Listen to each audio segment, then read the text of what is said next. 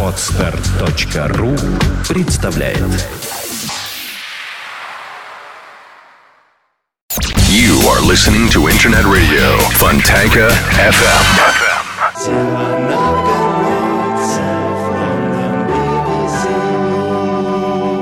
Добро пожаловать на наши рок-посевы. Прежде всего, от всей души хочу поздравить вас с наступающим Рождеством. Это Рождество для меня особенное. Я нынче справляю 25-летие своего крещения в Риме, в старинной церкви на улице Виа-дель-Корсо, где в специальном бассейне меня погрузил с головой мой приятель, американский пастор Джоэль, символически омыв для жизни новой. Оглядываясь, понимаю, что это был один из самых важных моментов в моей жизни, поскольку тогда изменилось само отношение и понятие о ней. А жизнь, господа, может быть беспричинно радостной, если ею пользоваться с благодарностью и любовью. Нужно просто включить свой внутренний приемник, настроиться на волну высокой энергии и воспринимать передачу, которой нет ни начала, ни конца. Ведь Бог не только в церкви.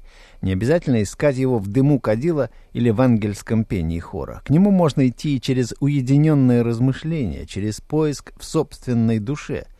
Именно по этому пути пошел буддизм, и все его исповедующие находят высокие начала в себе через медитацию. Человек, которого мы сегодня провожаем, был именно таким. Свет на него снизошедший дошел и до нас через его песни и стихи. Но прежде чем вернуться к рассказу о Джордже Харрисоне, заглянем в рок-хронику. Двадцать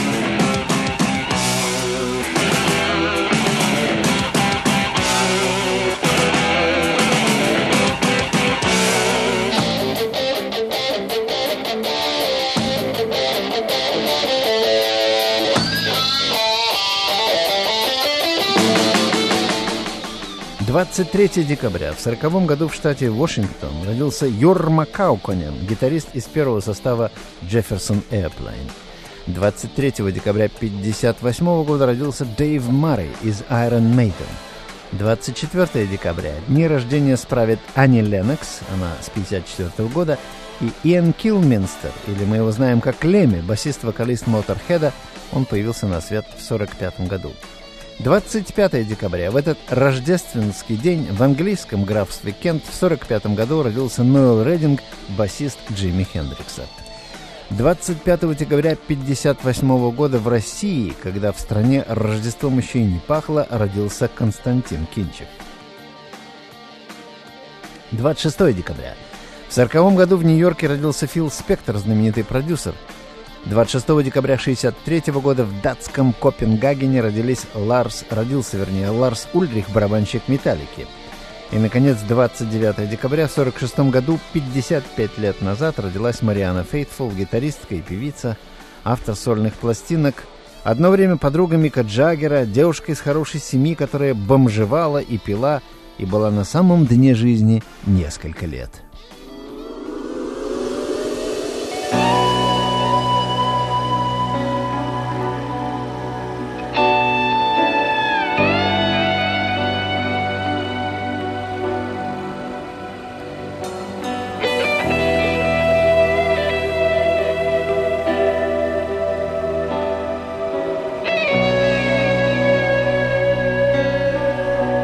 Последних новостей. Вы наверняка помните английскую группу Big Country, которая в 80-е годы приезжала в СССР. Собственно, группа не английская, а шотландская, но россиянину, тогдашнему СССРину было все едино. Вокалист, главное лицо Стюарт Адамсон, был 16 декабря найден мертвым в гостиничном номере в городе Гонолулу на Гавайских островах. Жил он вообще с семьей в Америке, в городе Нэшвилл, в столице кантри-музыки, поскольку сам этим делом интересовался. В молодости Адамсон был алкоголиком, но потом вылечился, и 12 лет ни капли в рот не брал. А вот недавно снова запил. И исчез из дома, оставив сыну записку, что, мол, через три, три дня вернусь, но не вернулся. Его перемещение отследили по квитанциям кредитной карточки. В Гонолулу его и нашли. Да поздно. Было ему 43 года. Мы уже вам сообщали, что вокалист Jane's Addiction, его зовут Перри Фаррелл, боролся, да и борется с рабством в далеком Судане. При его непосредственной помощи из рабства было выкуплено 2300 человек. Недавно он поехал туда снова проведать друзей из Интернационала христианской солидарности, посетил лагеря освобожденных в суданской глубинке, привез с собой оттуда записи музыкальных празднеств с танцами, на которых толпы бывших рабов, миссионеров и арабов-проводников доводили себя до полного экстаза. Выясняется, что на севере Судана живут исламисты талибанского типа, которые объявили джихад христианам на юге. Они совершают набеги на деревни, мужчин убивают, а женщин и детей уводят в рабство, насильно обращая в мусульманство и совершая с ними попутно всякие ужасы. От этого джихада уже погибло около двух миллионов человек – эти суданские власти связаны с Усамой Бен Ладеном и его террористами Аль-Каиды. И в этом смысле Перри Фаррелл опередил события последних месяцев и как бы предвосхитил действия его соотечественников в Афгане. И, наконец, в лондонском театре оперы и балета Ковенгарден состоялся концерт первой поп-артистки, допущенной на священные подмостки этого легендарного театра. Бьорк.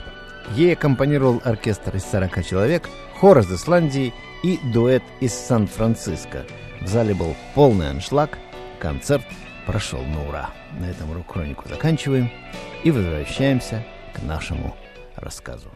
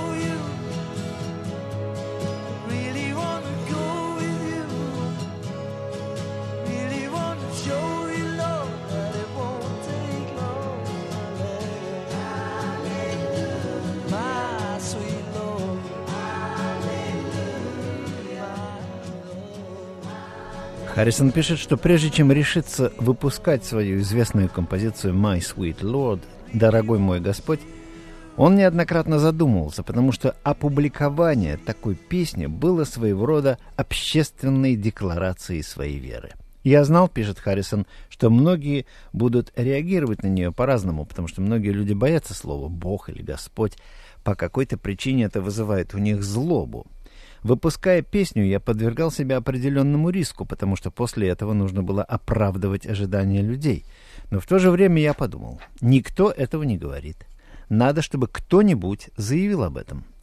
Я верил в то, что говорилось в песне. И с какой стати быть неискренним с самим собой? Если во что-то веришь сильно, надо об этом заявить. Мне казалось, что My Sweet Lord получилась хорошей записью. Я говорю записью, потому что в пластиночной промышленности существуют песни и записи. Мне казалось, что общее звучание записи не менее важно, чем слова или мелодия песни. Важна сама атмосфера. Мне хотелось показать, что «Аллилуйя» и «Хари Кришна» — это одно и то же. Я сначала записал голоса, поющие «Аллилуйя», и незаметно перешел на Хари Кришна. Таким образом, песня это как бы давала простой эквивалент в рамках западной поп-музыки, мантры, то есть многократного повторения святых имен. Я не знаю мотивы, побудившие меня написать песню, и положительный эффект ею произведенный для меня намного превысил последовавшее потом судебное разбирательство.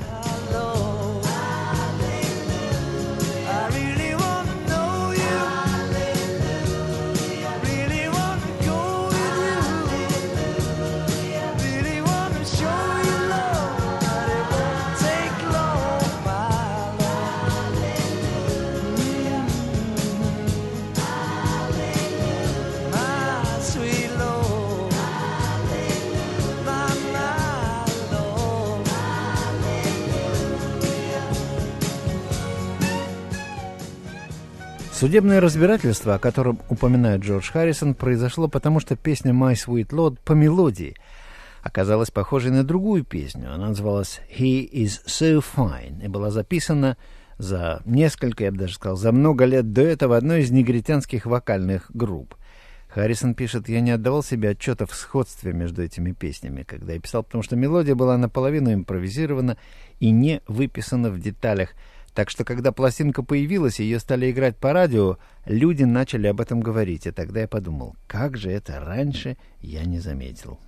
Для меня ничего бы не стоило изменить несколько нот здесь, несколько нот там, не меняя общего ощущения пластинки. Конец цитаты. Как бы там ни было, автор песни «He's so fine» затеял против Харрисона судебное дело. Судья, рассматривавший обвинение, постановил, что Харрисон невиновен в краже мелодии – но что налицо нарушение авторских прав из-за похожести этих двух песен указал истцу и ответчику через своих адвокатов связаться и выяснить уровень компенсации. Однако автора песни такое решение не устраивало, и он снова и снова подавал в суд, пока в конце концов не умер. Тут бы делу и прекратиться. Но на сцену вышла зловещая фигура бывшего менеджера Битлз и Роллинг Стоунс Алана Кляйна. Джордж сказал, о нем как-то. Он, в сущности, человек хороший, только со странностями. Он поступает по принципу «делай другим то, что они могли бы сделать тебе», только делай это первым. После смерти автора песни «He is so fine» Алан Клайн за довольно крупную сумму приобрел права на эту песню и таким образом права на продолжение судебного дела. Харрисон пишет, получалась какая-то скверная штука, проведя много месяцев в судах и утрясая всякие имущественные иски Битлз, он в конце концов, видимо, заскучал. Алану Кляйну, наверное, стало грустно от того, что судиться больше не с кем. По решению суда, пишет Харрисон, на все авторские отчисления с песней «Why Sweet Lord» был наложен арест — Алан Клайн продолжал тяжбу, и Харризон в отчаянии пытался отказаться от своей песни, отдать ее и все ее отчисления, потому что с его точки зрения положительный эффект песни был куда важнее авторства и всякого крючкотворства, которое вокруг нее выросло. Однако адвокаты Харрисона сказали, что вы этого делать нельзя, это невозможно. Поэтому судебная эпопея тянулась еще несколько лет, пока Алан Клайн, наконец, не оттягал какую-то огромную шестизначную сумму.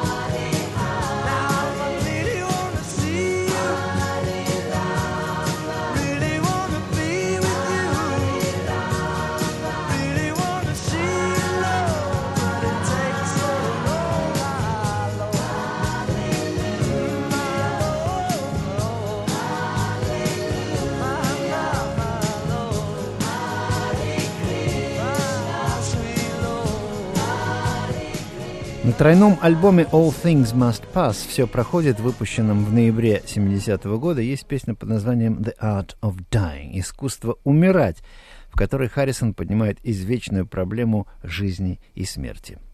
В книжке приведены его комментарии к этой песне. Харрисон пишет «Искусство умирать». Всех беспокоит мысль о смерти. Но причина смерти — это рождение. Так что если не хочешь умирать, не рождайся. Искусство умирать — это когда человек может сознательно оставлять свое тело при смерти, а не просто падать замертво, не зная, что с ним происходит. Йог, который сознательно покидает свое тело, маха самадхи, не должен снова воплощаться в теле. Часто говорят, что появилась первым курица или яйцо, никто не знает. Или семя, вырастающее в дерево, которое производит семена, вырастающие в свою очередь в новые деревья, это карма закон действия-противодействия. Как говорит Библия, Бог поругаем не бывает, что посеет человек, то и пожнет. Так что на всякое действие есть равное и противоположное противодействие, как курица и яйцо. Каждый из них — это реакция друг на друга. Единственный способ избежать этого замкнутого круга кармы — это, например, взять семя и поджарить его, чтобы оно не прорастало, или сварить яйцо. Таким образом, символически огонь выжигает семя. Прежде всего, мы не должны создавать вокруг больше кармы, то есть больше действий и противодействий.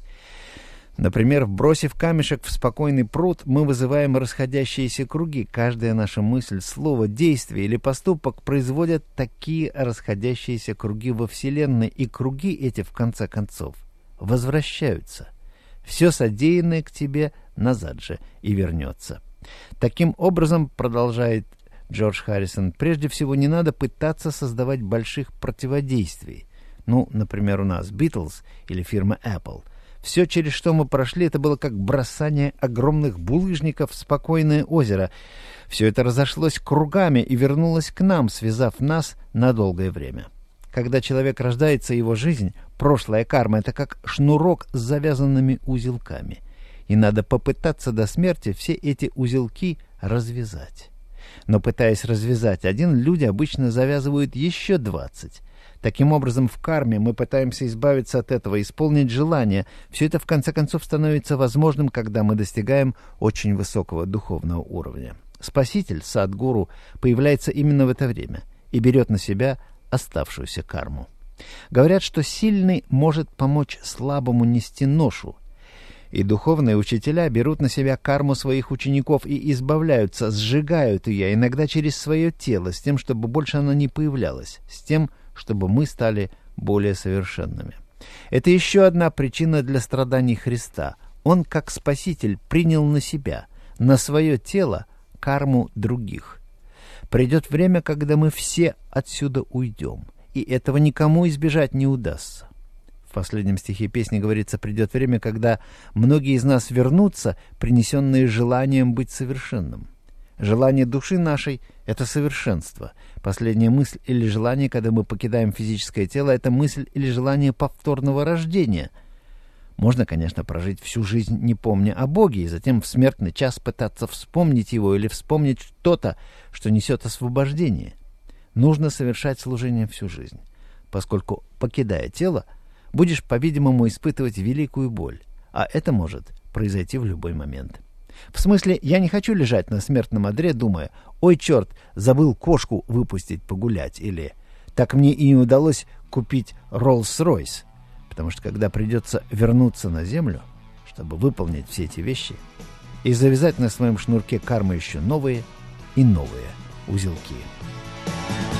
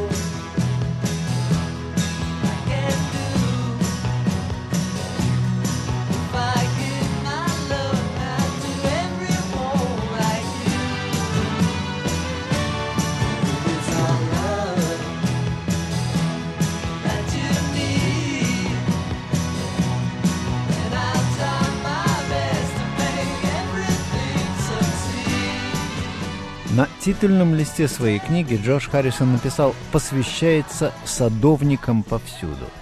И вот это уважение к садовникам, любовь к саду и связь с природой, с растительным миром выступает в отдельных главах. Харрисон пишет. «Сад мне нравился всегда, с малолетства. Я сажал растения, овощи и всегда любил работать в саду. Когда я переехал жить в Эшер, то попросил нашего шофера в Битлз найти мне кого-нибудь постричь заросший газон в саду. Трава выросла в полтора метра высотой. Вскоре появился садовник местной школы. Морис, который пришел не с газонокосилкой, а со старой косой и вообще выглядел так, как будто бы он только что покинул средние века. День был жаркий. Морис косил траву. Я вышел в сад предложить ему что-нибудь попить холодного. Он на меня даже не взглянул. Потом он открылся, мы подружились. Конец цитаты. В марте 70-го года, когда Харрисон переехал в готическое поместье с 30 комнатами и 17 гектарами угодий в городке Хенли на Темзе, ему предстояла огромная работа по восстановлению дома и парка. Харрисон пишет, началось это еще в 69-м году, когда я осматривал дом изнутри и снаружи пытался выяснить, что же мне делать. Торопиться было некуда. Главное было восстановить дом, чтобы он окончательно не развалился — Первой весной я с Терри Дораном, приятелем еще по ливерпульским дням, моим управляющим, шли по парку и увидели цветок, пробивающийся через заросли и сухие ветки.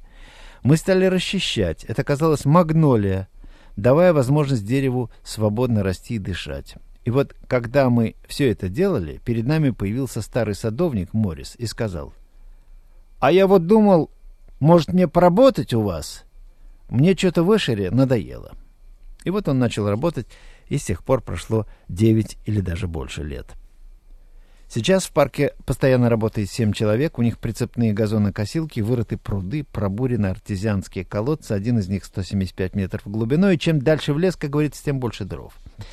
Поэт Дилан Томас имел небольшой садовый домик в конце этого парка, из окна которого ему было видно устье реки, и атмосфера там помогла ему писать. В нашей жизни другие музыканты ездят по гастролям, смотрят выступления рок-групп, слушают радио и так далее. А я, пишет Харрисон, отрезав себя от всего этого, нахожу свой источник вдохновения именно здесь, где атмосфера так отличается от всего остального, потому что здесь царит мир и покой.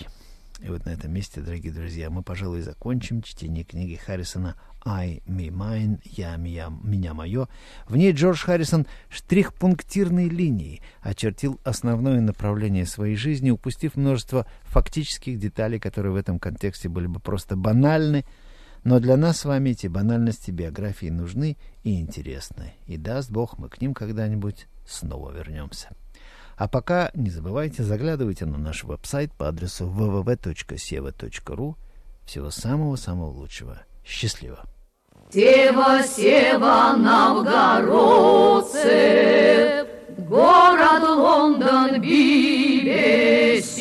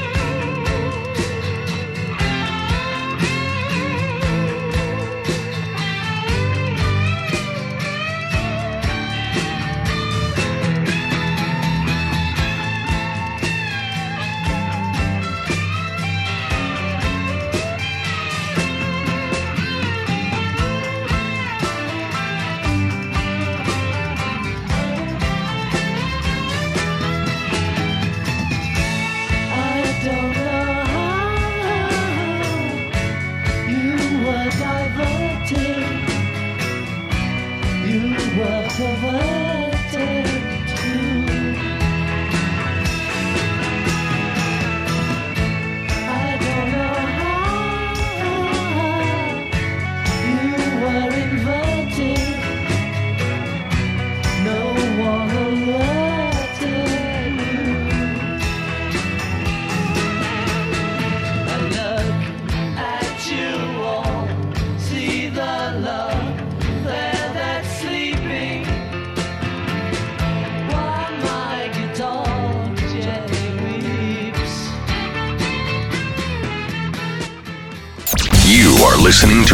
Radio, Fontanka FM. Скачать другие выпуски подкаста вы можете на podster.ru.